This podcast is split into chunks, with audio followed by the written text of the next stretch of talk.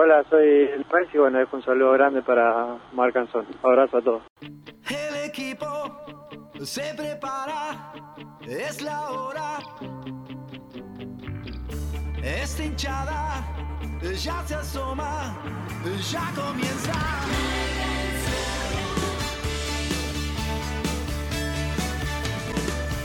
Me enloquece,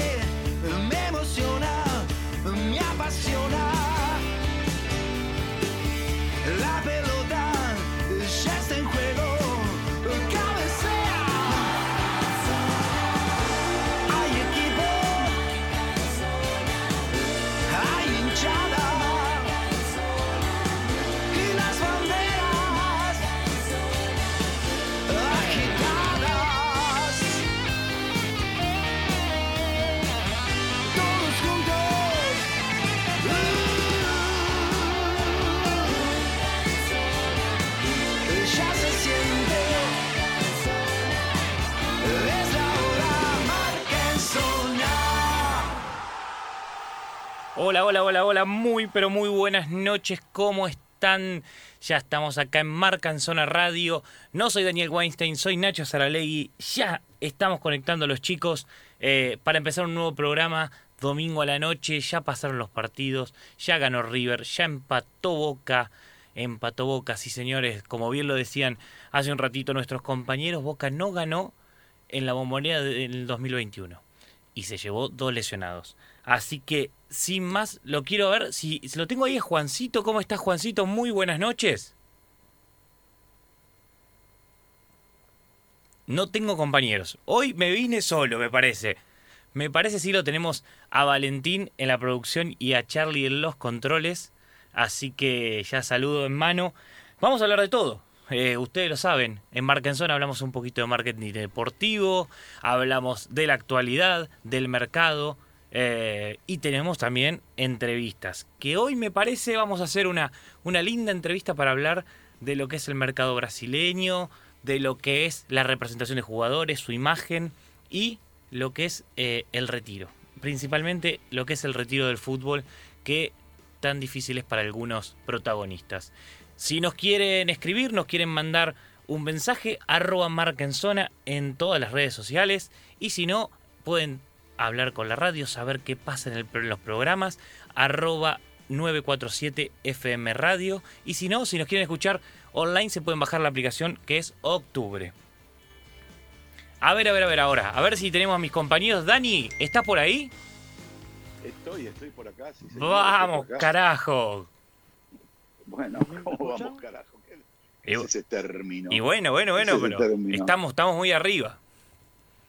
Ah, estamos muy arriba. Estamos muy arriba. ¿Muy arriba de dónde? ¿Qué estás? ¿En el primer piso, segundo piso? Eh, vos sabés que la radio está en el, en el primer piso, así que ya estamos como un poquito de. Como, como en Bolivia, estamos un poquito de la altura. Se sentó arriba de un enano y lo planchó. Ahí ese es el Ah, que escuchan. Lo planchó Claro. con la buzarda esa que tiene, lo dejó finito. Parece que lo van a sacar por abajo de la puerta el enano. Juan, una pregunta. ¿Vos estás hablando de mí o estás hablando de Nacho o estás hablando de Corti? Especifica, ¿Quién es el que se sentó? Nacho. Usted dijo se sentó Nacho. ¿Dónde se ¿Vos sentó? estás, te vos- estás diciendo- que, que Nacho se sentó arriba del muñeco? No, No, había un señores, enano en por una favor. silla que quedó perdido otra vez y se sentó sin verlo. Lo dejó finito, dice. Ah, ah mira vos. Estamos, en, estamos en la radio, muchachos. Bueno, Dani, ¿cómo Estamos estás? ¿Cómo, eh, ¿Viste el partido Boca? Sí vi el partido de Boca, pero como siempre digo yo, mis queridos, eh, en esta radio en la que estamos nosotros, la 94.7, la verdad es una radio que está todo el tiempo transmitiendo todos los partidos de fútbol que se juegan en primera división. Y como siempre digo, eh, la verdad que yo calculo que ya el oyente, después de haber estado conectadísimo con lo que tiene que ver con toda esta fecha, que como siempre ha traído sorpresas, como siempre ha traído resultados raros, pero también ha traído bastantes lesiones, eh, en algunos casos eh, lesiones bravas. Qué terrible. Eh, y, y la verdad que esto tiene que ver un poco con la exigencia y con todo lo que tiene que ver con, con el movimiento continuo que, y- y que tienen los jugadores y, y la auto, la auto, digamos, gestión respecto de lo que tiene que ver con, con lo que puede dar cada uno. ¿no? Y esta fecha ha dejado básicamente eso, sorpresas y lesiones. Pero claro, como siempre digo, esto es lo que tiene que ver con la 94-7. Ya sabes todo lo que pasó, todo lo que pasó en la bombonera, todo lo que pasó en Platense, todo lo que pasó en todos los partidos de acá y de allá. Y acá estamos en Marca Radio, como siempre, están ahí en el estudio, eh, como siempre, nuestro operador Charlie, gracias Charlie por todo, como siempre, y en este caso, nuestro queridísimo Nachito Saralegui, que abrió el programa como si fuese Héctor Larrea, más o menos, a ese ritmo, ¿no? ¿Por qué? No, muy bien, muy bien, por nada, por nada. Pero- Y después, y, y, y- y Valentina ahí dando una mano, con Gastón Corti, como siempre, trabajando en todo lo que tiene que ver la producción. Y nuestro, ya vieron, nuestro querido licenciado en marketing, Juan Anjo, que eh, él siempre tiene alguna pastillita irónica para tirar. Hoy va a ser protagonista casi este programa, Juancito, con este famoso tema de la cartelería, pero ya vamos a hablar de eso. Eh, yo quería empezar el programa respecto de lo que tiene que ver con diferentes cosas que fueron pasando esta semana, chicos, eh, en lo que hace a la industria. A. Hoy tenemos una sección muy interesante que nos va a contar, por ejemplo, las cosas puntuales que pasaron, ¿sí? que seguramente tendrán el gusto de escuchar en la voz de nuestro querido Gastón Corti. Y después hay algunas cosas que son puntuales que tienen que ver, eh, bueno, con lo que se habló esta semana respecto de las copas internacionales, eh, de dónde se va a jugar la final de la Libertadores. Hay especulaciones respecto del tema, pero yo les quiero decir que se va a jugar en Argentina. Después vemos en qué ciudad. Eh, dicen y afirman que va a ser Buenos Aires. Y dicen y afirman que como se va a Donofrio, el regalito es que se juegue en River. Pero eso es lo que dicen. Vamos a ver qué es lo que podemos averiguar en esta semana para contarle a la gente dónde se jugar la final de la Libertadores, final única.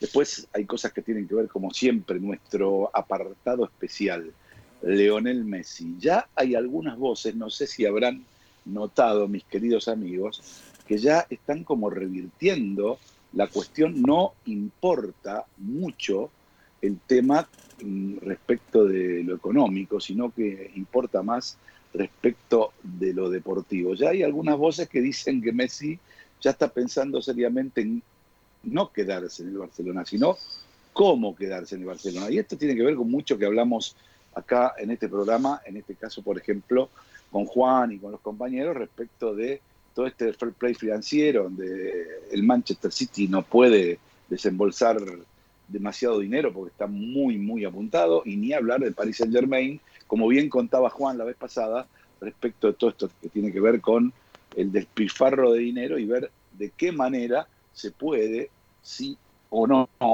ver cómo poder llegar a pagar a un jugador como Messi. Entonces, ¿qué es lo que quiero decir con todo esto? Básicamente, quiero decir que seguimos abonando en nuestra teoría, ¿eh? en la que seguramente vamos a encontrar, me parece, y más allá de lo que pase en la Champions, más allá de lo que pase eh, en cualquier otra cuestión, me parece que Messi finalmente, de acuerdo a la teoría marca en zona, terminará su carrera en el Barcelona.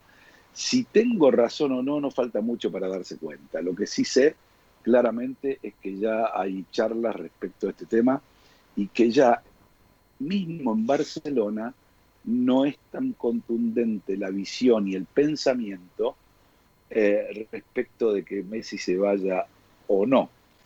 ¿Qué lo indica? Y lo indica la forma en que está jugando Messi y lo indica también su cara, su sonrisa cuando hace goles, su momento de enchufarse en cada partido. Eh, anímicamente me parece que pasó el vendaval, no importa eh, que después quede fuera de la Champions, tampoco importa que quede fuera del campeonato. No es una cuestión económica, es una cuestión deportiva, es el renacimiento de lo que va a ser o lo que podría llegar a ser el Fútbol Club Barcelona con chicos y algún que otro hombre estelar o nombre estelar como para poder seguir adelante. Y después, bueno, obviamente todo lo que tiene que ver con el mercado en cuanto a cosas muy, muy interesantes que tenemos. Recién lo decía, lo decía eh, Nachito. Eh, nada más, en un ratito nada más tenemos una nota que ya está preparada eh, respecto de lo que de lo que tiene que ver eh, la gestión, lo que tiene que ver la preparación, lo que tiene que ver en este negocio el después del jugador de fútbol, con la verdad revelaciones interesantísimas. Me parece que vamos a hacer algunas preguntas que son muy, muy propias y que tienen que ver, aunque parezca mentira, con un poco con lo que pasó hoy, ¿no? Con la sobreexigencia, con, con el hecho de competir a- al último límite y con el hecho de, de- después, bueno, eh, cuestiones como las que pasan, ¿no? Esta lluvia de, de lesiones, esta última fecha. En el medio de esto, seguimos adelante y tratamos entre todos de armar un programa que para ustedes sea dinámico y además de ser dinámico, que sea un programa que realmente eh, sea entretenido. Y la verdad que tenemos cosas entretenidas. Por ejemplo, yo quiero que me vayan prometiendo para entretenerme. ¿Qué tiene el licenciado Juan Anjo, por ejemplo, en un rato nada más? Yo lo puedo entretener con una anécdota primero ahora, ya que ¿Ah, sí? hablamos de lesiones. Sí, Sí. ¿quieres saber cuál fue mi peor, mi peor lesión? ¿Dónde y cómo? Bueno, en realidad no quiero, pero ya que está, dígala. Dígala. Yo me desgarré en un taller literario. No, no, este tipo no tiene. No, no. ¿Qué te desgarraste? ¿Los párpados? No sé, ¿qué te Tengo desgarraste? miedo de preguntar. No, me ¿Qué tuviste? levanté, ¿Desgar- me, desgarro de levanté de la, me levanté de la silla así muy enérgicamente y me desgarré el cuádriceps. Bueno, esto, yo creo que esto tiene que entrar en el libro Guinness de los récords. Yo pensé que te habías desgarrado los párpados de tanto leer, pero bueno, evidentemente este, es una lesión que nunca escuché. Levantarse de la silla y desgarrarse el cuádriceps, esa sí que no la escuché. Esa sí. Ahí lo Pero ¿Le veo. bueno. gustó, no? ¿Le gustó? Bueno, Sí, sí, hoy estás para- encendido. Se ve que la noche te viene mejor, Anjo. Sí, y, y en realidad vengo un poco enojado porque la producción me mojó la oreja, se hicieron los cancheros con una encuesta en Twitter, Ah, entonces Oh. vengo a contestarle con datos exactos de aquel informe al que hice referencia, pero sobre por algún- qué digo pero- que la pero- publicidad estática de los estadios de fútbol no sirve ni para mierda. Escúcheme, no, no sé, no es necesario. Buena sea- conclusión. Escúcheme, yo lo vendo como el licenciado en marketing número uno de la Argentina y usted me habla con ese, con ese idioma que es del llano, que no me, no, no, no me disgusta para nada, pero es como que me saca, me saca de contexto. De todas maneras, yo eh, este, soy el que dice que para algo sirve. Usted preparó un informe, pero además tenemos algún testimonio que ratifique lo que usted dice, porque usted tampoco es el oráculo, digo. Sí, sí, ¿Usted sí, preparó sí, algún testimonio no, para no, eso? Tengo un testimonio que no es que va a apoyar eso, sino que va a apoyar una parte del informe. Y, el, y lo de lo que vamos a hablar del informe va a dejar algo que puede llegar a rebotar mucho en la semana. ¿eh? Bueno, muy bien, muy bien, me encanta eso. Y Nachito, ¿qué me trajiste? Y yo te traje, voy a empezar con una nueva sección. Vamos a ver si a la gente le gusta, porque ya, ya ustedes saben que en el 2020 le gustó mucho a la gente el tema de los rankings. Ahora vamos Sí, a hacían, co- hacían cola para pedirte autógrafo en no, la puerta. una cosa, de eh, loco. los fans no no no no les paso mi dirección porque no van a entrar. Y, Claro, sí. y ahora les voy a traer un Nacho recomienda. ¿Qué- ¿De qué vamos a hablar cada domingo? Nada.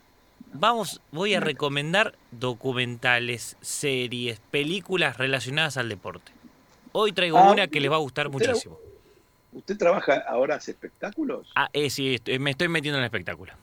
Ah, se está metiendo en el espectáculo. Está bien, tenemos al nuevo real del periodismo deportivo. Bueno, Maipo no paro, dijo. Claro. Mirá vos, mirá vos.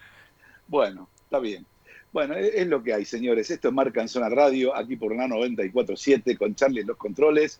Y estamos, creo que ya, ya nomás, eh, a minutitos, si no les parece mal.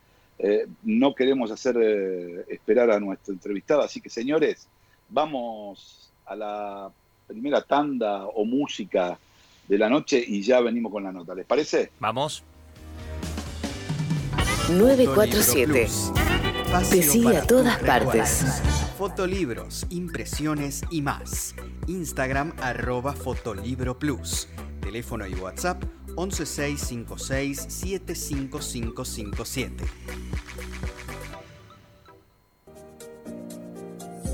En Palermo, Hollywood, está Claudia Clausi Estética Integral, dermatocosmiatra, tratamientos faciales y corporales, depilación láser definitiva, turnos al 116-377-9832 o en Instagram, arroba Clausi Estética. Sportesis es la marca de plantillas deportivas más prestigiosa del momento, brindando soluciones biomecánicas a través del análisis de pisada con la tecnología más avanzada. Evita lesiones y disfruta del deporte con las plantillas personalizadas de Sportesis. www.sportesis.com Bien, señores, seguimos en esta noche de Marca en Zona Radio y nos vamos a tomar un, un avioncito, nos vamos a ir hasta la ciudad brasileña de San Pablo y ahí nos vamos a encontrar con el amigo el Cholo Niñazú, que bueno, que como me dice mi amigo Juan Peláez, que anda con él dando vueltas por ahí, anda abriendo mercados. Yo le digo, tenés cuidado, a ver, no te vayas a meter en un mercado de esos murciélagos, cosas que traen coronavirus ni nada. Eh, seguramente son mercados que tienen que ver con esta industria, con el deporte, con el fútbol, con jugadores. ¿Qué tal? Muy buenas noches, Cholo, gracias por atendernos. ¿Cómo estás? Muy buenas noches.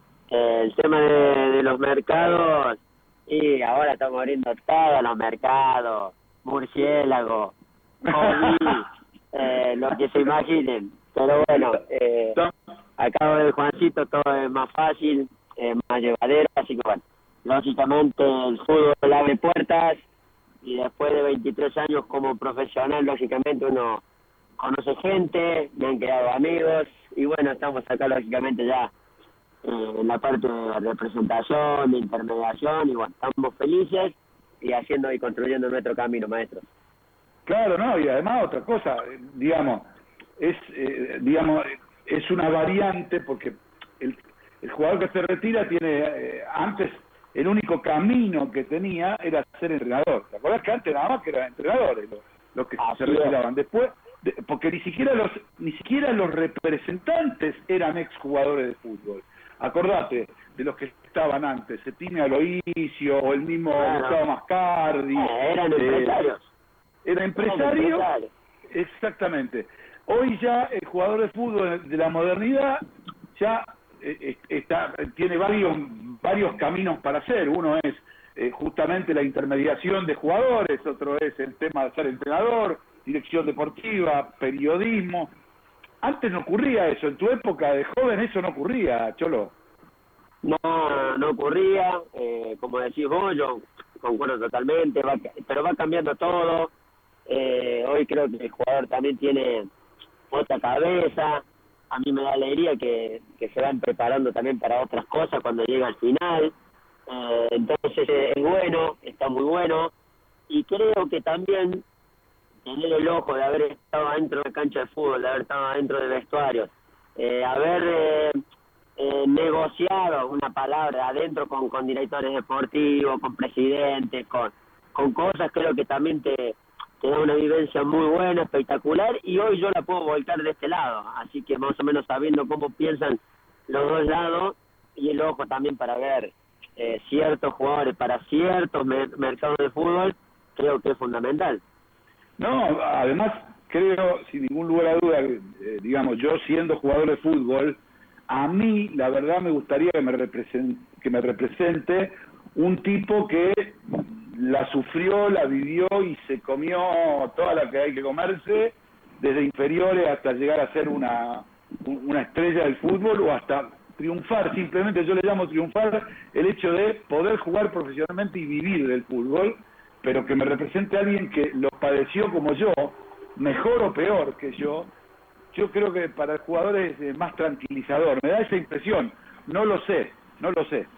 Mira, yo fui, me tocó jugar y comparto con vos. A mí me hubiese gustado que algún ex jugador de fútbol me hubiese representado. En eso no, no tengo dudas, eh, lo vi así siempre eh, y creo que hoy darle chance al menos para que los jugadores elijan o, que más jugadores se tiren por este camino creo que es espectacular. Así que bueno, esperemos también estar a la altura y como siempre digo yo, uno tiene que estar dispuesto siempre a aprender, a ejercerlo eh, de manera muy correcta, transparente, porque creo que es es eh, fundamental y para que lógicamente jugadores o clubes o entrenadores confíen hay que ser muy transparente, eh, muy leal y creo que ese es el camino. Así que por eso estoy ahora con, Juancito, que es un tipo extraordinario, espectacular, ya es un amigo de, de la vida y me lo ha entregado el fútbol. Y mi pregunta es, ¿ya le pusieron, tienen, ya, ya, ya armaron una empresa? ¿Le pusieron nombre o por ahora eh, nada? Viene el Cholo Guiñazú y Juan. Y en breve ya te vas a enterar y vamos a hacer un quilombo bárbaro. Me encantan Bueno. los quilombos. Me Ya parece muy bien. Y serás el primero. Cu- Cuenten con nosotros para lo que sea, para difundir lo que sea. Te hago una pregunta vos que venís bien, bien del fútbol, bien con muchos años en primera división, destacándote en, en, en, en todos lados donde jugaste, eh, con lo que pasó con, con, con este pibe, viste, que lamentablemente no, no, no aguantó algunas presiones, algunas presiones de la vida, este, y, y la verdad que realmente la pasó, la pasó realmente muy mal, y bueno, decidió quitarse la vida, ¿no? Eh, ¿Vos, vos pensás que falta cierta contención en general? eh, y, ahora ya no me refiero, vos conocés muy bien el mercado argentino y el mercado de Brasil. Entonces, ¿vos pensás que falta falta contención eh, psicológica para los jugadores en ciertas cuestiones? Mira, maestro, sí, la verdad que es una tristeza tan grande lo que pasó que realmente uno queda así helado. Pero yo te voy a dar también el punto de vista de lo que están haciendo. Yo llegué en el 2007 a Brasil y me fui en el 2000, eh, finales del 2015, o sea, ya era 2016. En el 2009, en Internacional de Porto Alegre, en todo Brasil ya estaban implementados los psicólogos pura y exclusivamente para el club, pura y exclusivamente para los jugadores. En Argentina hace cuatro o cinco años mínimo que también se implementa en todos los clubes, ¿eh? por lo que yo sé y lo que tengo noción y lo que me tocó vivir en talleres. Entonces también eh, los clubes se van eh, preocupando y mucho por ese tema, porque las exigencias y las presiones son muy grandes. Por eso cuando muchos dicen, no, el jugador de fútbol, nada, qué fácil. Y el jugador de fútbol es humano, el jugador de fútbol también consume, eh, cuando hablo de consume, consume redes sociales, noticias, eh, títulos, eh, después de un partido si perdés, todo lo que la gente opina, todo lo que escriben, somos consumistas también los jugadores y entonces hay que estar preparado para consumir lo bueno y lógicamente estar preparado para consumir cuando no es tan bueno.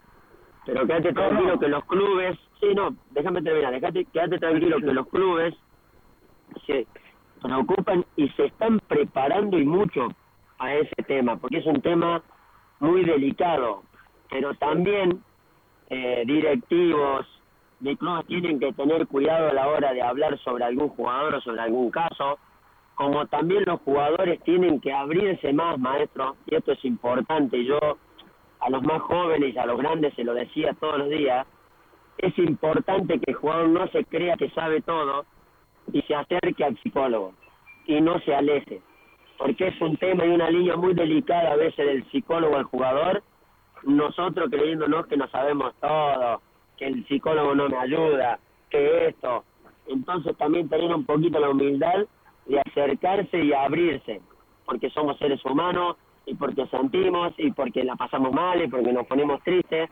entonces esa parte también es fundamental y creo yo que es lo que hay que alimentar. Los líderes de grupo, los dirigentes tienen que alimentar el aproximamiento del jugador al psicólogo. Eso es fundamental, maestro. Vos sabés una cosa, que lo que decís es tan importante y, y se me vienen cosas a la cabeza, porque en definitiva vos pensás que hoy en día, inclusive con eh, cuando vos eh, jugabas o empezabas, no estaba tanto el tema este de las redes sociales, simplemente era algún tipo que estaba en la radio, en la tele, que por ahí, viste, bueno, este, decía cosas que dolían, pero ahora la radio, la tele, la, el Twitter, el Instagram, bueno, todo tipo de, de cuestiones que, te llenan la cabeza y que la verdad que la presión se incrementa muchísimo más que antes, eh, creo yo. Así es, maestra, así es. Y hoy, eh, ¿quién no tiene su celular? Porque hasta trabajas de ahí, haces todo de ahí, y lo primero que te pones a ver en un celular, a veces antes que el trabajo, pero ya es inconsciente, es la- las redes sociales, y es normal, es el mundo, es el futuro, es presente, es todo, y hay que acostumbrarse. Pero como hay que acostumbrarse, los clubes sí, yo creo que también tienen que alimentar esa parte que yo te digo, ¿viste? No solo alcanza con poner eh, la parte de psicología, eh, sino también alimentar ese esa aproximación, porque yo creo que es fundamental y no hay límite de edad. Yo te voy a contar un caso. Yo, para dejar del fútbol, que parece tan simple, que vos decís un día no juego más, porque ya tengo 40 años, o estoy, ya está, estoy cansado, ya no quiero, que bueno, no es fácil, no puedes dormir, no sabes cuándo será el momento justo, no sabes cómo encarar la situación, y a mí sinceramente con 40 años, quien me fue preparando para tomar esa decisión no fue mi familia porque no sabían, porque no me animaba a decírselo, no fue mi mejor amigo, no fue Cristian Rodríguez, que era psicólogo de talleres de Córdoba y realmente me dio una ayuda impresionante y yo pude tomar mi decisión. Así que eh, como para tomar una decisión de esas, ellos están también para cuidarte, protegerte, para que te abras y no pasen cosas como la que nos tocó vivir a todos, digo yo, porque es una pena realmente, porque eh, es así.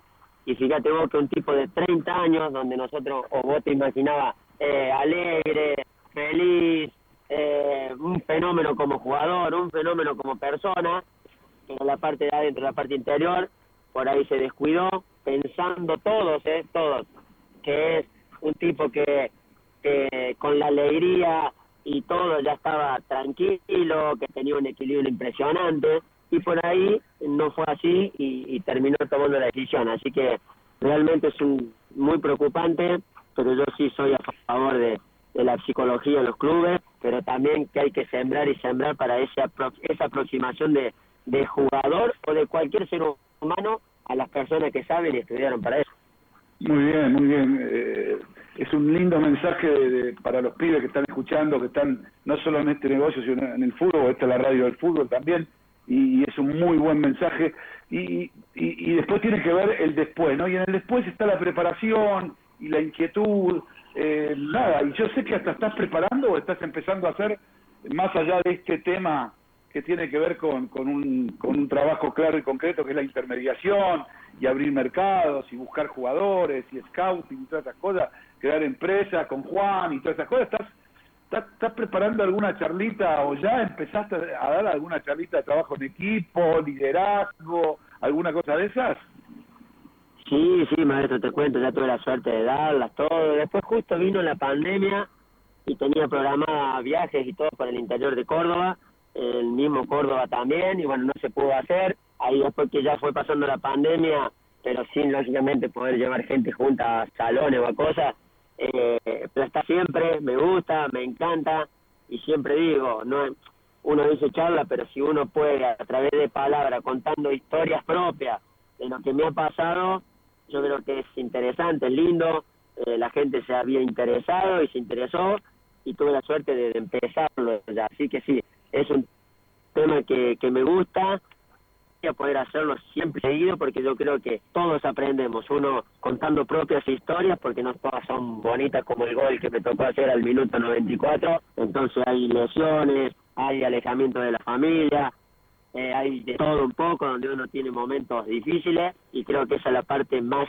eh, que me motiva a tratar de darle un mensaje a la gente. Y además es lindo el contacto con la gente y, retroalimentarse, porque yo siempre digo, eh, nada, el trabajo en equipo eh, es en cualquier laburo, no solamente en el fútbol.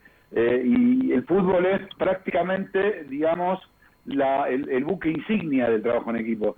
Y nada mejor que un, que un capitán de barco para contar cómo hay que llevar ese buque. Y la verdad que está buenísimo este, que seguramente ahora cuando tengamos ya la posibilidad de, de- de empezar a normalizar todo esto con la vacuna y todo, seguramente tanto en Argentina como en Brasil vas a tener también que hacerte tus huecos para empezar a trabajar corporativamente hablando con algunas empresas contándole tu historia de vida, que no es ni más, menos- ni, más ni menos que la historia de, del trabajo, de cómo meterse en un equipo, de cómo adaptarse a los cambios, de cómo a veces no te gusta algo pero lo tenés que hacer igual, es decir, todo lo que vive una persona, pero también un jugador de fútbol, quizá con más profundidad en, e- en este tiempo, ¿no? Totalmente, maestro, y esperemos que sea así, es mi intención, es mi idea también, por ahora disfruto lo que hago con Juan y lo haré, si Dios quiere, por muchísimos años, pero también que aparezcan esos huecos para dar y estar en contacto con la gente, eh, me encanta, lo disfruto, así que bueno, siempre aportamos también una fichita a eso. Bueno, a ver, eh, Nacho, ¿vos tenés una pregunta para el Cholo?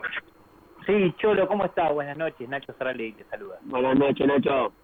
Bueno, antes que nada, agradecerte porque hemos trabajado juntos para que la gente sepa, eh, hemos hecho cosas corporativas y, y se ve mucho el cariño de- del público brasilero. Y el paraguayo, que es con vos, nada, una admiración tiene. Yo te pregunto, vos te fuiste en 2007 para Brasil. ¿Qué cambió en el mercado brasileño para que muchos argentinos cada vez sean más los que eligen ese mercado? ¿Brasil nos superó en vidriera? ¿Podemos decirlo? Mira, maestro, eh, la verdad, hubo un cambio muy grande. Yo fui eh, vendido desde el Club Atlético Libertad al Inter de Porto Alegre. Eh, y desde el 2007 a hace 6, 7 años atrás, eh, Brasil explotó.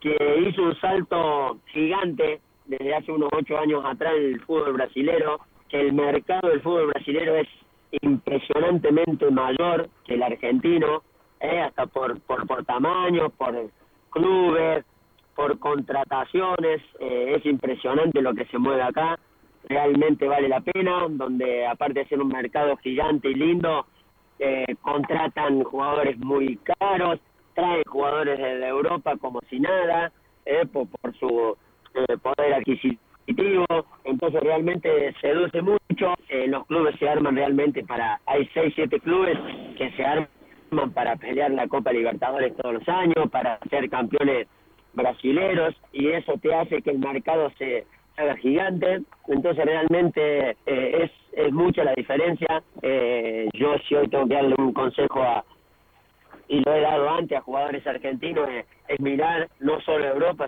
sino también el fútbol brasileño, porque aparte el fútbol es increíble, es espectacular, eh, jugás muy seguido, tenés varias competiciones, entonces creo que es un mercado como para que yo diga que el que viene no se vaya más, haga su carrera acá, porque realmente hay, hay muchísimo y hay muchísimo material humano también, hoy tienen unas infraestructuras que son increíbles, eh, es algo extraordinario. Entonces yo soy, que me tuve la suerte de estar 10 años acá, es algo impresionante. Así que el mercado brasileño sí no, nos ha superado, pero por mucho y, y, y por lejos. Eh, eh, decía una cosa, la configuración de clubes eh, que hay en, Brasil, eh, ¿es una configuración mixto-privada o es una configuración de club eh, como en Argentina? Es decir, que son todos entidades eh, sin fines de lucro, entre comillas, eh, o son como, por ejemplo, una mixtura como puede pasar en España o en otros países. Sí, mira, te cuento. Era, es, actualmente es, como es en Argentina, es, pero bueno, están acá esperando que se apruebe una ley para que los clubes se conviertan en empresas, entonces están muy cerca de conseguirlo. Eh, hasta hoy, te digo que lógicamente está su presidente, están las elecciones, como es y como nosotros estamos acostumbrados allá, pero prácticamente tienen casi la ley aprobada para bueno convertirse en clubes, empresas, y creo que eso también va a dar un vuelco muy grande en lo que es el, el fútbol brasilero, porque cambiarán los modelos, las gestiones, pero yo creo que siempre va a ser para mejor. Claro, lo, lo que pasa es que en el fútbol brasileño no es como en Argentina, ¿no? O por lo menos de Sasname, salvo clubes muy muy grandes, después no no hay no hay clubes que tengan como se- como, como, como por ejemplo acá que puede tener River o Vélez las 28 disciplinas olímpicas dentro del club o sí. No, no, no, por eso, hay clubes que están y que son como River y son, te digo, hay, hay clubes que sí, que tienen todo, tienen por ahí hasta escuelas también para los chicos, entonces es algo increíble, pero bueno, eh, no es en todo, así que yo creo que aprobando esa ley, ellos ya la tienen casi prácticamente eh, confirmada, creo que acá va a dar un, un vuelco muy grande para positivo, para mejorar todavía más las estructuras, así que realmente creo que esto se va a convertir en un imperio de- del que es para tenerlo muy en cuenta. Eh, y, ya para finalizar, ¿qué sprint metió Flamengo eh, parecía que venía para ustedes, pero pero metió un sprint impresionante, ¿no? Para ser campeón. Sí, sí, no, no me hable, lógicamente por el cariño y, y por, por, por haber jugado y por, por conocidos que tengo y mis hijos mismos que desde chiquitos se han criado con Inter. Realmente fue una tristeza porque Inter realmente lo necesitaba, porque hace 41 años que, que no es campeón brasilero, entonces fue realmente una pena, una lástima. Pero bueno, el fútbol, eh, no hay que sacarle mérito a Flamengo por, por el equipo y, y, y la jerarquía que tiene. Es una masa también Flamengo, cuando digo masa acá se dice por, por la cantidad también de hinchas y cosas y la historia. Así que bueno, bien merecido lo tiene. Y, bueno, yo como gran cariño que le tengo a los colorados de Inter, espero, espero que este año se le pueda dar.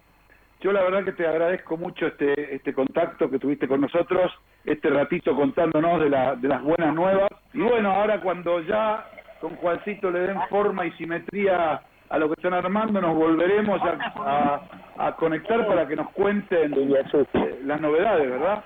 Y, y todo lo que... Sí, maestro, ya te dije, ya te dije, lo que vamos a ir contribuyendo y lo que estamos por, por lanzar ahí se van a enterar y para nosotros será un placer poder compartirlo con ustedes.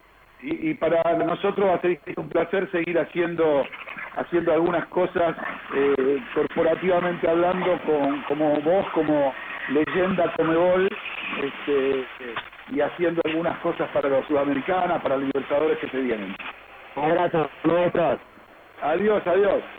Muy bien señores seguimos en esta noche de fútbol y de cosas interesantes que contaba y que yo la verdad desconocía que contaba el, el Cholo Inazú radicado me parece ya en San Pablo y trabajando a full abriendo mercados todos los mercados del mundo como habrán escuchado. Aquí lo escuchaste lo viviste y lo sentiste eh, aquí en la 94.7 ¿eh? Después de los partidos todos los domingos. Llévatelo llévatelo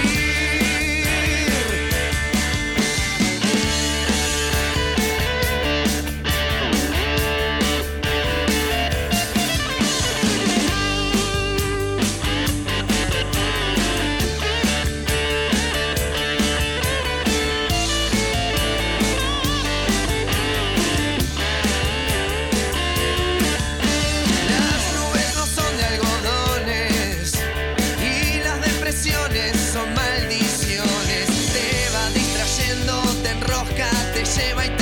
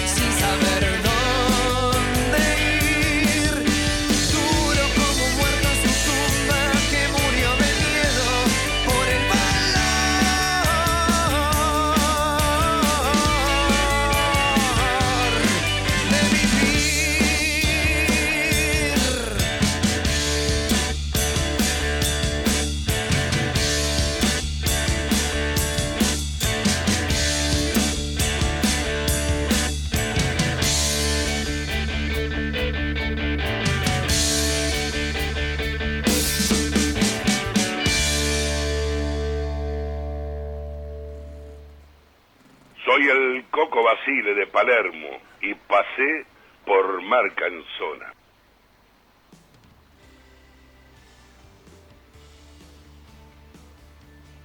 Impresionante, impresionante ese saludo de mi amigo Coco Basile. Y a esta hora viene perfecto, además. Pero me gusta que diga de Palermo. Eso es lo más lindo, lo más destacado. Sí, sí, siempre, siempre dice de Palermo, aunque él eh, es oriundo de Bahía Blanca. Claro. Después se radicó en la zona de, de cercano a, a, Parque Patricios y después ya, ya una vez consagrado ya se mudó a Palermo y no... No se movió más. Y, y sigue, no se movió nunca más. No, no, no se movió nunca más. Sí. La verdad que este, eh, hay que reflexionar un poquito sobre lo que decía nuestro querido Cholo Guiñazú, ¿no? Dos cosas que yo quiero rescatar que son fundamentales. La primera es, él mismo reconoce que tuvo que ser asistido psicológicamente para su retiro. Hmm. Eh, quizá muchísimos jugadores eh, buscan el camino, él dice, creemos que lo sabemos todo y no lo sabemos, eh, y es un mensaje importante un tipo importante en el fútbol, con mucha historia que me parece que habría que reflexionar y habría que tenerlo en, en, cuenta. Y después, lo lapidario de su concepto respecto del mercado de Brasil y del mercado argentino. Da miedo porque eh, también el Cholo es un tipo que conoce este, este, este tema, está muy, muy metido en lo que es eh, no solamente el mercado argentino, sino también el mercado brasilero, y evidentemente tiene muy en claro que el avance de, de, lo que es eh, el fútbol brasilero eh, va a estar y va a seguir estando muy por arriba, eh, más allá de los títulos que tienen los brasileros a nivel internacional, eh, en, lo que, en lo que hace al diseño de clubes y, y corporaciones. Y eso preocupa porque de ahí es donde aparecen jugadores, y de ahí es donde aparecen y aparecen jugadores, y después es donde tenemos problemas a la hora de conformar equipos. Acá ya con el proyecto Mascherano, del cual estaremos hablando en algún momento, porque me parece re interesante y tiene mucho que ver con eso, eh, en selecciones nacionales y en, y en un scout a nivel nacional, eh, creo que ya es un buen camino, pero estas declaraciones de Cholo son para pensar y para reflexionar y para escuchar. La verdad que eh, a mí me sorprendió mucho, no tanto lo de la psicología, pero sí el tema del mercado brasileño. Y vos fijate, y respecto Dani, sí, justo que lo decía el mercado brasilero, y, y, no solo pensando en jugadores, eh, la última noticia es que Jorge Sampaoli, alguien que acá en Argentina obviamente no tuvo la mejor experiencia, se va al Olympique de Marsella. O sea, es una vidriera para Europa sí. directamente Brasil, un entrenador en Brasil. Sí, sí. ¿Y qué sí, entrenadores sí, tenemos es, acá? Sí, es una vidriera, Brasil es, eh, obviamente hoy eh, está entre los... El, el top 5 en lo que hace a mercados de fútbol, traspasos y jugadores. Mm. Con lo cual, obviamente que tiene mucho que ver eso y si te va bien ahí, es muy probable claro. Que, nada, que inmediatamente puedas eh, saltar el charco, como se dice. Pero eh, sobre lo que pasó esta semana, me parece que estaría bueno escuchar un informe que preparó Gastón eh, respecto de lo que tiene que ver con las novedades del mercado, de, nuestra industria, y, que mucha gente que, escucha este programa y, que le interesa el, el, alrededor del fútbol, que de eso trabajamos nosotros, me parece que puede llegar a escuchar. Así vamos con el informe de Gastón, ¿te parece? Vamos. Dale, llévalo, Charlie.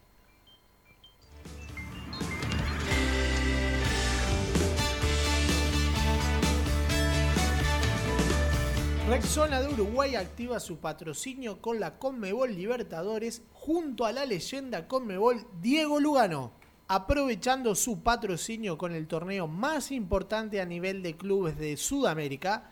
Rexona de Uruguay convocó a la leyenda Conmebol Diego Lugano para que sea parte de su campaña Obsesión Libertadores. ¿Querés ver la Conmebol Libertadores como nunca?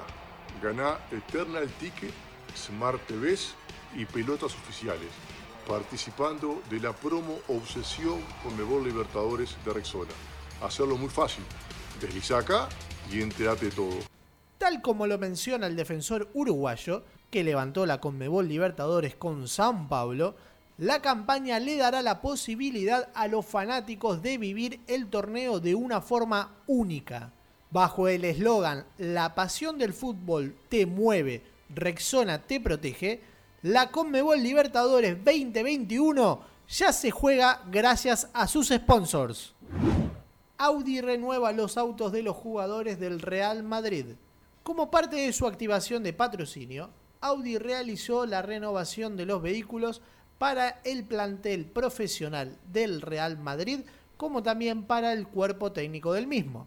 Karim Benzema, Sergio Ramos, Casemiro, Marcelo, Federico Valverde y hasta el entrenador Zinedine Zidane se mostraron con los nuevos utilitarios de la marca alemana. El patrocinio entre Audi y Real Madrid data desde 2003, desde aquel momento cuando estaban los Galácticos hasta los actuales integrantes de la plantilla disponen de vehículos renovados anualmente. En esta ocasión, los futbolistas pudieron elegir entre el A7 Sportback, el e-tron Sportback o el Q5 y Q7. San Lorenzo presentó la maqueta de su próximo estadio.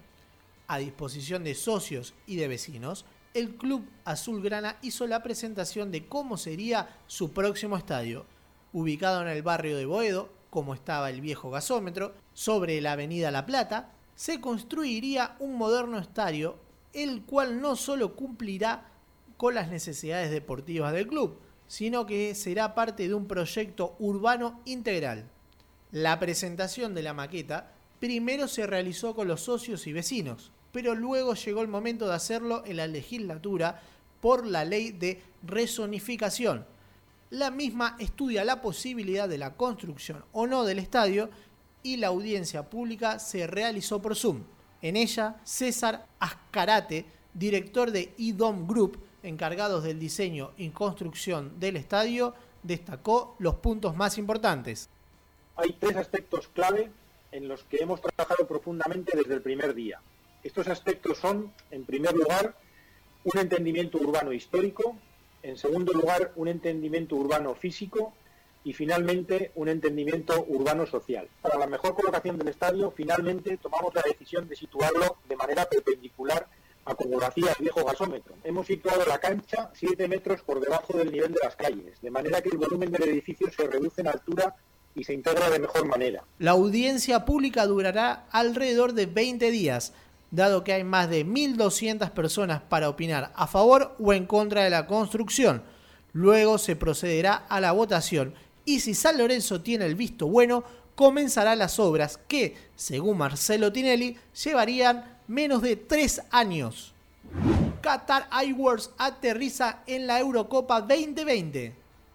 La marca de aerolíneas qatarí continúa con su vuelo predominante en el mundo del fútbol siendo main sponsor de clubes como Boca, Roma o de federaciones como FIFA, patrocinando la Copa del Mundo masculina y femenina, como así también el Mundial de Clubes, y en el caso de Conmebol siendo patrocinador global y teniendo presencia en la Conmebol Libertadores y Conmebol Sudamericana, Qatar Airways se convierte en patrocinador de la UEFA Eurocopa 2020.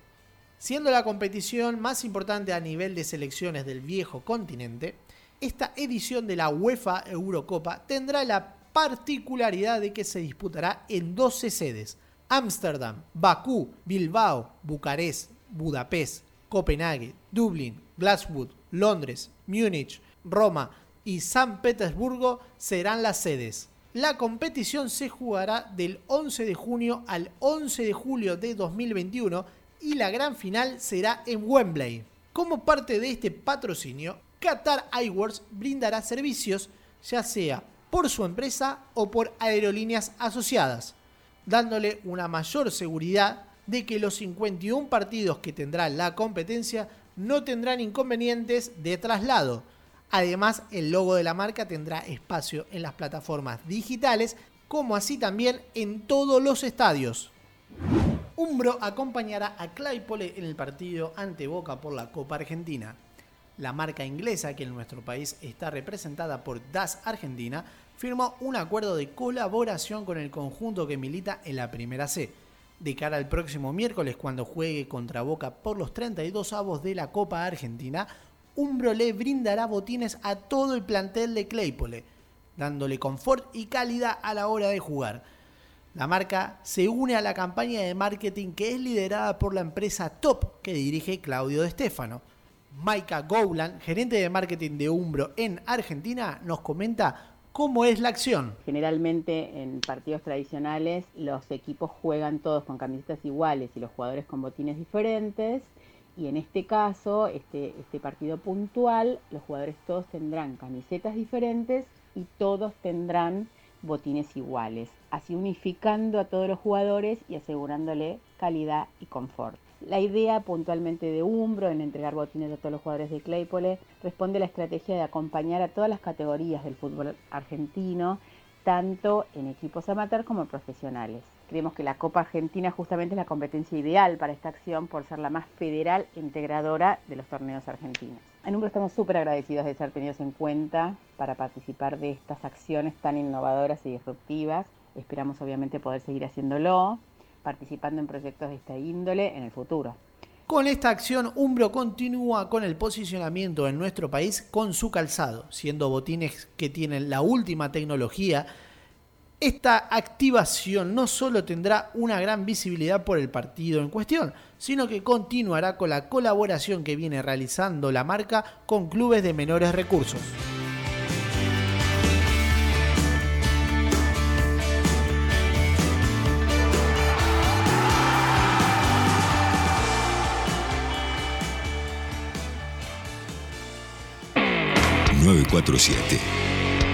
Te sigue a todas partes.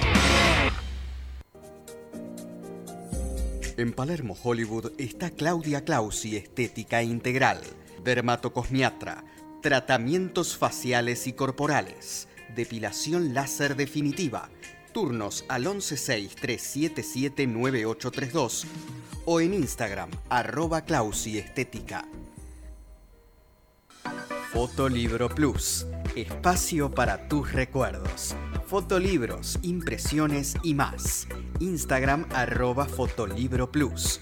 Teléfono y WhatsApp 11656-75557. Sportesis es la marca de plantillas deportivas más prestigiosa del momento, brindando soluciones biomecánicas a través del análisis de pisada con la tecnología más avanzada. Evita lesiones y disfruta del deporte con las plantillas personalizadas de Sportesis. www.sportesis.com 947. Te sigue a todas partes. Vicente del Bosque y mando un saludo a toda la gente de marca en zona. Un abrazo.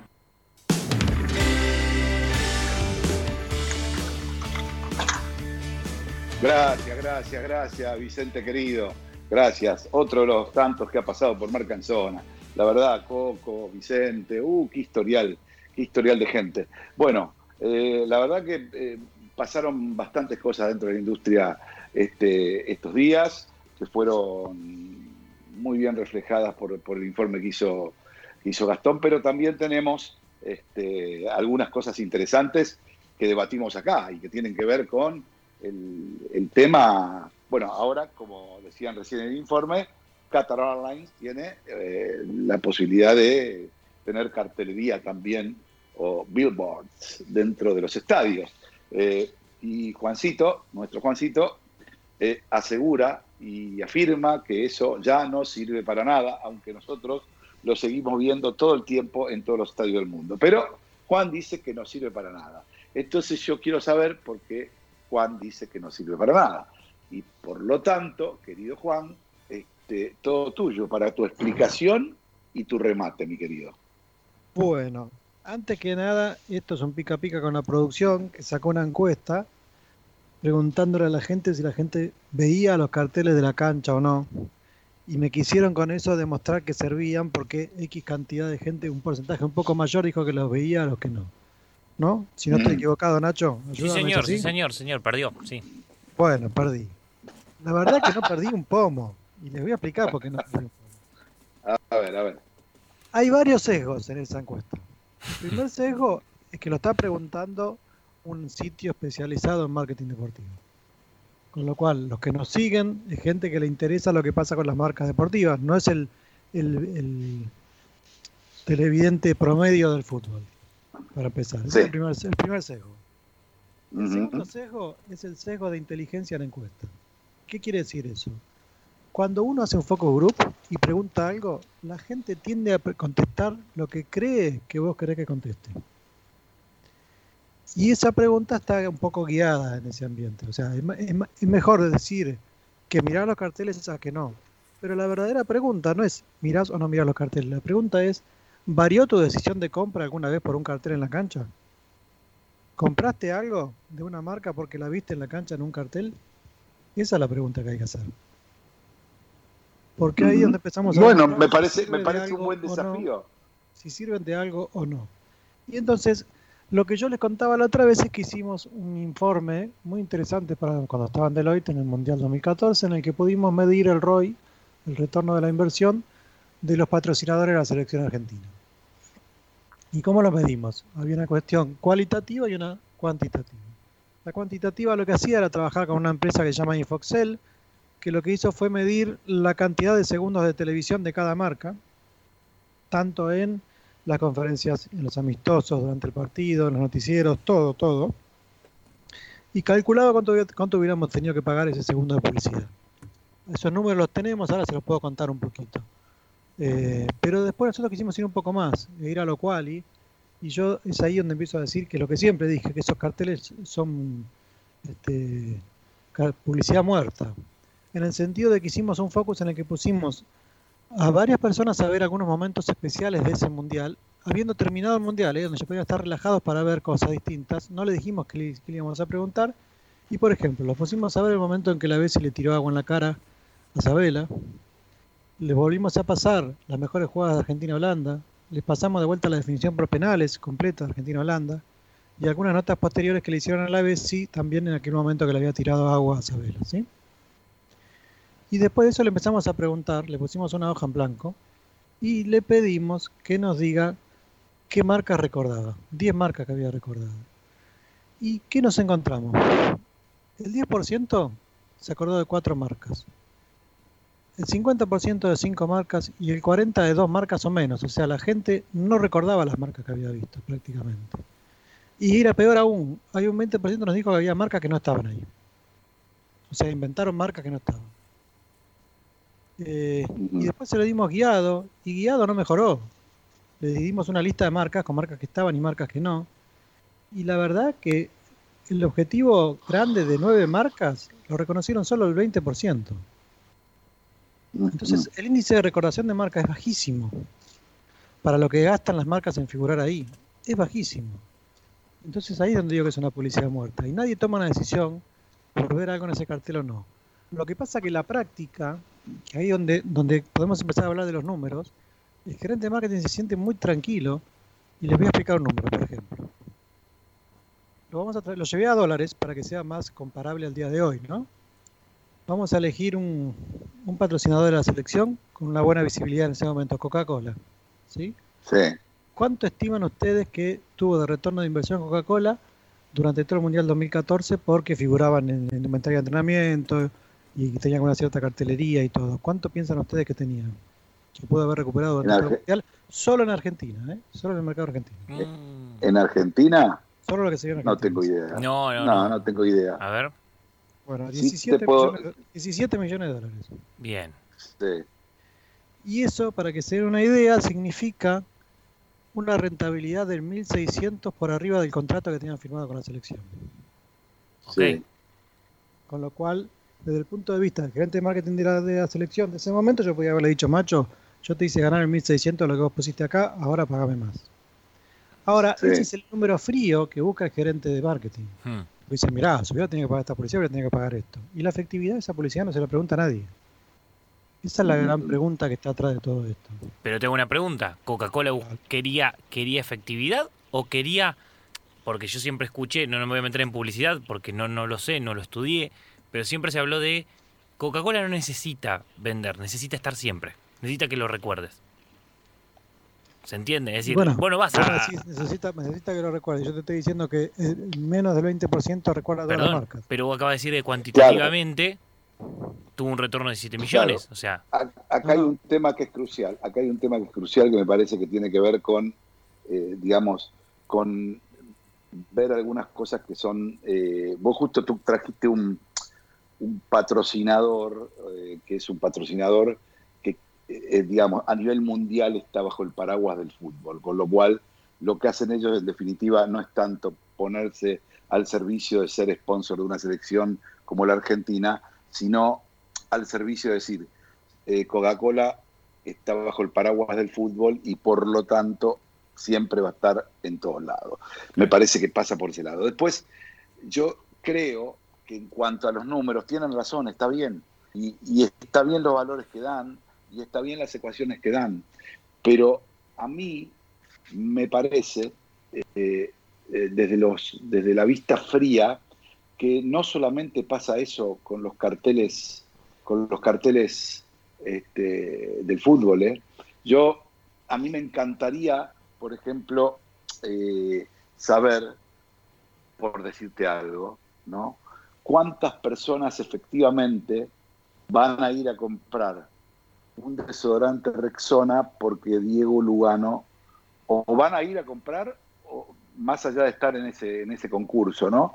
Porque eh, Diego Lugano patrocinó la marca a través de, de Comebol. Lo me encantaría saber también eh, eh, todo lo que se hace a través de las redes sociales, con los famosos, con los, mira, yo, yo lo, lo- lo voy a dar con un, con una con un, con un número frío, pero recontra frío, que tiene que ver con nuestro común amigo Mr. Chip. ¿Sí? Cuando Mr. Chip tira una estadística de las que tira él, que solamente las tira él, eh, por ejemplo, decirte que, no sé, que Messi eh, es el jugador con más cantidad de goles en tal minuto, que es el tipo que más goles le hizo al Sevilla, que cada vez que juega contra tal equipo le hace gol, ver todo eso, tiene una reproducción promedio arriba del palo, ¿sí? Eh, por cada Twitter, ¿sí? Cuando él aparece con el equipo Betfire de la semana, no llega a 300.000, no llega a 200.000. ¿Se entiende cuánto es eso? El 20%, ¿no? Más, más o menos. Sí. Bueno, es eso. O sea, no son los carteles. Lo que yo te quiero decir, Juan, que no son los carteles. No son los carteles de ninguna contenido. manera. Por eso están. Es todo. Claro, es todo. Para mí, digamos, más allá de que está, está muy bien el análisis y en, algunas cosas comparto muy. No son los carteles, es todo. ¿Se entiende? Es absolutamente todo. Es decir, es la recordación de marca de lo que vos pongas en el aire o por la tele. Lo mismo, voy, vamos al programa más visto de la Argentina, Mar- Masterchef, por ejemplo, que eh, en televisión lo conocen. Preguntale a la gente si, cuánto se van a acordar, ya no te estoy hablando de la tanda larguísima que te ponen. ¿Cuánto se va a acordar, por ejemplo, cuáles son los electrodomésticos que muestran cada tres segundos ahí? Y a ver cuánta gente lo fue a comprar. Eh, seguramente, ¿sabes cuánto? El 20%. No más que eso. A eso voy. Dani, ¿Me entendés? Ahora, ahora, pero el problema es que el paradigma actual cambió. ¿Qué- ¿En qué sentido cambió? En el sentido que lo que se llama Big Data se trata- está- está transformando el marketing en una ciencia exacta. Hmm. Y se está acabando el piripipí del creativo publicitario. Ah, bueno, eso, eso sí, eso sí, eso sí, pero es, es distinto. Es decir, por eso yo no soy Bueno, tan pero contundente. eso, perdóname, esto Por que eso te te acabo de digo, decir por- va a matar un montón de medios, va a matar un montón de lugares, un montón de espacios publicitarios, porque va a demostrar definitiva y efectivamente que no son Sí. necesarios a la hora de mover la aguja. Hay, la tecnología te puede matar o te puede, te puede hacer ganar algo también, porque así como te digo que no sirven para nada, la realidad aumentada por primera vez los hizo hacer funcionar, porque hay una hay un par de aplicaciones dando vuelta, que están dando vuelta en Europa incluso, en la que vos podés ver el partido eh, interactivamente. Y por ejemplo, yo puedo hacer clic arriba de la valla publicitaria y me puede llevar a la página de internet de esa marca. Mm. Bueno, va- vamos a hacer una cosa. Vamos a un testimonio que preparó Gastón respecto a este tema. Volvemos, lo cerramos. Sí, eh, y- y vamos me a una guardé- pausa y después. Sí. Dani, me Sí. guardé lo más importante para después de esa nota porque te voy a decir cuánto hubiera ganado la selección argentina si FIFA permitiera vender la publicidad en la camiseta. Vamos. Dale, buenísimo. Vamos. Bueno, continuamos en Marca en Zona y damos continuidad a lo que fue el trabajo que, que nos estuvo detallando Juancito. Y vamos a estar hablando con uno de los encargados de ese informe, que es Pablo Berdenelli, que es CEO de Infoxel, una de las empresas, como mencionábamos, que fue parte del informe que comentaba Juan. Pablo, ¿cómo andás? Buenas noches. ¿Qué tal? Buenas noches. Muchas gracias por la invitación. Bueno, por favor, a vos por, por atendernos. Bueno, como mencionábamos, la idea es darle una continuidad a lo que fue la exposición de Juan. Por eso quería preguntarte cómo funciona el sistema de medición de, los sponsors.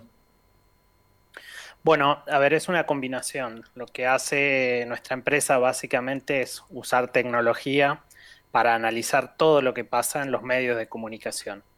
Eh, en general, cuando vemos un evento deportivo, un partido de fútbol, un partido de básquet, etcétera, eh, hay una transmisión oficial esa transmisión oficial tiene distintas cámaras colocadas en el estadio que obviamente van siguiendo el evento, ¿no?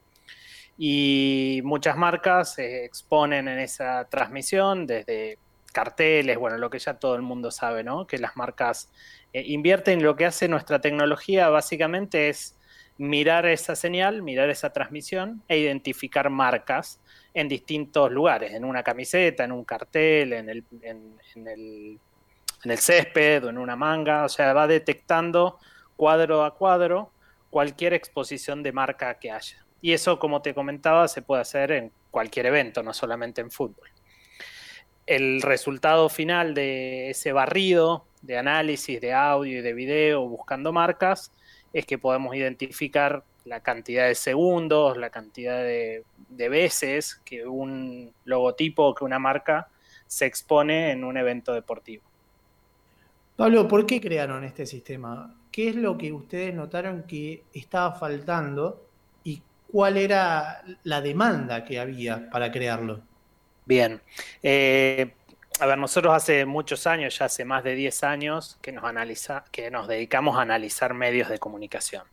Y las marcas en general se exponen en un medio de comunicación de dos formas. Una por publicidad, que es la más común, donde vos estás viendo un programa, va a la tanda y ahí hay una marca que compra una publicidad, o en los contenidos. Cuando se meten en los contenidos, ya sea una noticia o cualquier otra cosa, eh, una de las formas de introducirse en los contenidos es a través de los eventos, sponsorizando una camiseta o comprando un cartel eh, en un estadio. Y la mayoría de los anunciantes o de las marcas nos pedían poder complementar, porque si bien compraban publicidad en las tandas, nadie o muy pocas eh, marcas medían el retorno que les generaba la inversión en los contenidos o la inversión en deporte. Así que ya hace bastantes años, estamos hablando de antes del Mundial de Brasil, que, comenzamos unos 3, 4 años, 3 años antes del Mundial de Brasil, comenzamos a, a barrar esto para varias de las principales marcas eh, que invierten en deporte. Y como te decía, el objetivo principal es poder medir, mejorar y a la vez evaluar cuánto de esa inversión vuelve en exposición de marca. ¿Y qué tipo de clientes manejan ustedes? O sea, vos mencionabas eh, algunos que estaban vinculados al deporte. ¿Y cuál es la repercusión de esos clientes? Porque estimo que deben de tener algún eh, pensamiento sobre cuál es la inversión y capaz que la misma no es la que ellos piensan. Bueno, hay muchas anécdotas con eso, pero eh, en general nos compran agencias o anunciantes o marcas. Eh, generalmente esos son los clientes. Una marca que quiere ponerle su nombre a un estadio o una marca que quiere comprar una camiseta de un determinado club deportivo, necesita, como decía, medir, porque es muy difícil si no miden qué es lo que están haciendo o el lugar que están comprando, poder identificar qué valor tiene. Entonces las reacciones eh, son distintas. Las grandes marcas que compran estos sistemas están acostumbrados a la medición continua de todo. Entonces cada acción que hacen utilizan nuestras herramientas para medir, para mejorar, para conectarse con otras nuevas acciones, como te decía, y otras nuevas, por ahí marcas más pequeñas, que hacen su primera inversión en deportes y que quieren ver cómo les está yendo. Eh, ya no como un proceso de mejora en un contrato muy largo, sino quizá en un partido especial o en una instancia particular. Eh, así que clientes hay de todo. Obviamente, como te decía, hay algunos que compran creyendo que se va a ver toda la transmisión su imagen y a veces por la velocidad de las cámaras, por ejemplo, los logos quedan eh, muy poco visibles u otras marcas que eh, compraron, no lo sé, la famosa, viste, las sombrillas que usan las promotoras que están con marca y decían, bueno, vamos a poner las promotoras atrás de todas las cámaras y después resulta que las cámaras tenían un ángulo muy largo, entonces las promotoras ni se veían, bueno, anécdotas de todo tipo de, activaciones. Hasta algunas un poco hasta forzadas de decirle a un jugador que vaya a festejar a determinado lugar para que se vea tal cartel. ¿Cuál es el retorno para una marca siendo eh, main sponsor, en, realidad title sponsor, de un estadio? Mira, la respuesta no, tiene, no tiene una sola, una sola vía, porque depende qué estadio, depende qué compras como estadio, porque a veces compras el nombre, pero la realidad es que eh, lo que más se ve suelen ser las líneas que están más cerca de la cancha, eh, depende también el deporte, eh, hay muchas variables que hacen cómo medir el retorno de la inversión de un naming. Eh, ¿Qué tan buena activación hace esa marca para que se asocie el estadio a su marca? Es un, es un ejercicio que depende de equipos de marketing y de qué activaciones se hacen. No hay un valor. Eh, hemos visto estadios que tienen nombres de marca y no se los menciona nunca. Y hemos visto otras activaciones que no tienen el nombre del estadio, pero aparecen por todos lados en ese estadio. Entonces te diría que tiene que ver más con la activación que se hace de la marca que eh, con, lo, con el haber comprado el estadio o no. Bueno, y para terminar, desde tu visión, ¿cuál es el futuro de las publicidades dentro de eh, los, partidos? Yo creo que va a tomar cada vez más peso. Pensemos que eh, en general las nuevas generaciones no miran televisión y están todo el día en general interactuando con contenidos en redes sociales, que es un contenido bastante efímero.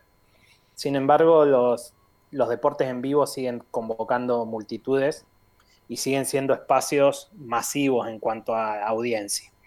Eh, por ende, mm, es muy probable que así como las marcas se van a empezar a meter en los esports y en los juegos, adentro de las pantallas, eh, el sponsoreo deportivo o las marcas en el deporte sea cada vez más fuerte. Lo que vamos a ir descubriendo seguramente son formatos nuevos, porque mm, los formatos tradicionales que conocemos, el estar en la camiseta o el estar en el estadio, son formatos que como los conocemos son estáticos, ¿no? Eh, uno compra la camiseta y sabe que por toda esa temporada su logo está en ese lugar o compra determinados carteles y sabe que va a estar viéndose. Pero ya hay iniciativas en algunos estadios y en algunos deportes de que esa publicidad funcione eh, adaptada a cada uno de los que está mirando ese partido. Imagínense estar viendo un partido en mi casa de X eh, club y la publicidad que me aparece en los carteles del estadio a mí son diferentes a los carteles que le aparece a mi vecino, que eh, a mí me gusta, no sé, la cerveza, a él le gusta el vino, a mí me aparecen publicidades de cerveza, a él le aparecen publicidades de vino en el mismo cartel del mismo partido. Esto es tecnología que ya existe, se está probando y es más parecido a lo que pasa con la publicidad digital, donde cada uno de nosotros tenemos las publicidades que la plataforma digital nos eh, identifica que es la mejor para nosotros. Yo creo que en los deportes y en los contenidos en general eh, vamos hacia eso, lo que va a dar mucha más oportunidad a las marcas de ingresar y de participar en esos espacios que hoy son privativos de grandes marcas, porque hoy las inversiones son enormes y, es muy difícil entrar, eh, sobre todo en los deportes masivos, por ahí hay deportes más de nicho que, que se puede pero creo que sí que vamos a, una conversión de los formatos de inversión en deporte eh, para ser más parecido a lo que sería la, publicidad programática de digital. Bueno, Pablo, muchas gracias por haber pasado por Marca en Zona y por haber continuado este debate Así que los invitamos a continuar con el programa y seguimos con más. Muchas gracias. Bien, señores, bien, bien, bien. Muy, muy buena Gastón, muy buena Gastón. O sea, más que continuar es profundizar la discusión, porque eh, hay un montón de, aristas y de parámetros para, para analizar eh, de, lo que acaba de decir, que realmente son interesantísimos. Porque yo soy de los que creen que en realidad, y ahora vamos a seguir, porque ya el tiempo nos está apremiando, aunque parezca mentira. Juan, te voy a dejar cerrar esto, pero para, para el próximo programa, yo soy de los que afirma que en realidad está muy bien el 20%, porque el 20% de la población mundial es la que tiene plata para gastar. Y es mucha gente y mucha plata. Entonces, eh, mi teoría se basa en eso, no tanto en los números. Está perfecto. Yo me, Igual hay yo- que, yo hay que verdad- ver qué qué 20% se acuerda, si el 20% que tiene plata o el que no, ojo. No, no, no, no, stop. es que, es que ahí, está el, ahí está el punto. Yo creo que tiene que ver con el consumismo. Eh, es un poco más profundo. Pero en definitiva, este, vos tenés algo para, digamos, vos prometiste que tenés eh, el número que daría o que hubiese dado eh, el hecho o que daría en las elecciones del mundo, si pasara como en el rugby, que Vamos se puede hablar- utilizar. sí. Para, para, que se- para, para, para. Déjame terminar. Que se puede, que se puede, digamos, valorizar lo que podría llegar a ganar. Por ejemplo, la selección argentina, ¿sí? Eh, por, el hecho de tener eh, en su pecho una marca. ¿Estamos de acuerdo? Señor. Ahora, eh, es un tema que no me parece para cerrar este debate. Me parece para, inici- para iniciar otro que es lo que tiene que ver el valor de nuestra industria. Es decir, en definitiva, yo creo que hasta acá seguimos analizando eh, la problemática de cómo, cómo, cómo, digamos, cerrar esto, ya no de los carteles, sino de la publicidad en el deporte. Ya no hablemos de los carteles, estamos hablando de la publicidad, como bien lo dijo el colega hace un ratito nada más. Entonces, me parece que eh, lo que vos vas a decir o vas a contar, yo te pediría que lo hagas el próximo programa y, y- y un poco más amplio, porque no me gustaría que solo lo digas con la selección argentina. Me gustaría que me digas qué pasaría un mundial de fútbol, tomando como base la selección argentina, o qué pasaría o qué le pasaría a la industria si las marcas empezaran a aparecer, no solo en los estadios, sino también en los pechos de las camisetas nacionales. Y eso tiene que ver también con ¿Qué pasa? ¿Es una cuestión comercial o es una cuestión como que vos mancharías la bandera? Estaríamos manchando la bandera. Es todo un debate también, que también yo tengo opinión sobre eso, y no me parece piola que tirar ahora, yéndonos esos datitos, me parece que hay que dejarle un poquito al oyente, a nuestro oyente, masa crítica que le gusta este, este tema del marketing deportivo y de la industria, hay que dejarle la zanahoria para que vuelva el domingo después del partido a, enterarse cómo es esta teoría que trae Juan, no teoría, esta investigación que trae Juan respecto de- de- del tema de la sección. Me parece a mí, no sé, vos qué opinás. Sí, sí, estoy de acuerdo con usted. Y al otro que debemos dejarle la zanahoria al señor este Saraley, a ver si baja la usar un poquito. Ve que Escúchame, quiere, eh, quiere hacer una maldad y o no sea, le sale. está- ¿Ves? él está pensando, te voy a decir una cosa, él está pensando simplemente, o sea, a él todos los datos que tira de, de la industria son maravillosos, pero él no puede perder la oportunidad de dejar de pensar en vos. Yo creo que acá me parece que hay otro tipo de cuestiones que tendremos que replantear. Me admira. Que replantear, porque quien te quiere te aporrea, ¿viste? O Yo sea, creo que me es una admira. cosa de loco, ¿no? Me Yo lo admiro, lo, lo admiro mucho, señor Saraley. para mí, en terapia habla de mí. Obvio. Me nombra. Me nombra. Bueno, yo digo, a ver, este, un anticipo para el próximo, dos anticipos, señores, para el próximo programa. Primer anticipo, lo que acabamos de hablar recién. Vamos a seguir con este tema de la publicidad, que ya eh, el planteo de Juan respecto de- de- de- de- del tema de la de, la, de las canchas y de lo que tiene que ver con lo que con lo que con lo que habló esta persona, ¿cómo, cómo era que se llamaba Juan? Pablo Bardenelli. de lo que habló Pablo, más lo que, lo que analizamos nosotros, creo que es el tema eh, que va a ser el núcleo central de la semana que viene. Respecto, ¿qué pasaría, chicos, si viéramos a las selecciones del mundo con las marcas más importantes del mundo saliendo a jugar la Eurocopa, la Copa América o el, el Campeonato Mundial. ¿Qué pasaría? ¿Qué nos pasaría como industria? ¿Qué pasaría con la gente, con el hincha? ¿sí? Eh, y me parece súper interesante. Y por otro lado, la gente que le gusta el espectáculo, que le junta, que les gusta este, lo que tiene que ver con los contenidos deportivos, nuestro nuevo columnista de marketing eh, del espectáculo, eh, Nacho Saralegui, va a desarrollar eh, algo que tiene que ver con, con las cuestiones de qué ver y cómo verlo respecto de el deporte en las diferentes plataformas que este, son más que interesantes. ¿Y hasta dónde van las plataformas con el deporte? Yo tengo alguna cosa que me, me- olvidé, pero tengo alguna cosa muy interesante para contar sobre Disney, ESPN y todo este tuerto interesante de canales de televisión, TNT, volvió el fútbol por la televisión pública, me lo comí como el mejor, no el partido, sino que me comí la información, pero tengo cosas para decir de eso que como nadie le va a dar pelota, seguramente la diremos la semana que viene, si no les parece mal. Pero un anticipo, ¿vas a hablar de Pelé, por ejemplo, vos? No, ¿No vas a hablar de Pelé? es todavía no la vi, diría Juan. Ah, muy bien, perfecto. No, no, porque No, no, es no. la que se estrenó. Es la que se estrenó, pero pregunto. todavía no la vi. No, no, no. Ah, Tengo una perfecto. que solo te la vendo así rapidito antes de irnos. Eh, cómo la pasión por el deporte le salvó la vida a una persona.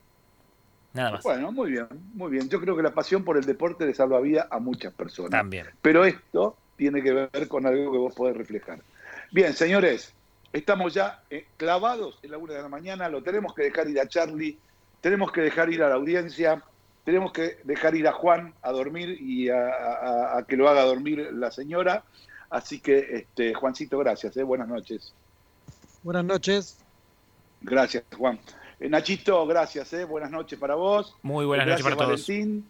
Gracias, Charlie, por todo el tema de, de remar, remar el, el tema técnico. Gracias, Gastón Corti, que también ha trabajado intensamente. Y señores, esto, si usted no se dio cuenta, es marca en sola radio. Acá, por la 94.7, todos los domingos, después del último partido de los domingos, los esperamos acá, con novedades, con entrevistas, con cuestiones de la industria y algunas otras cosas más que son divertidas, pero también interesantes. Así que no te olvides, te esperamos el próximo domingo acá en la 94.7. Chau, chau, chau, chau. Hasta la semana que viene.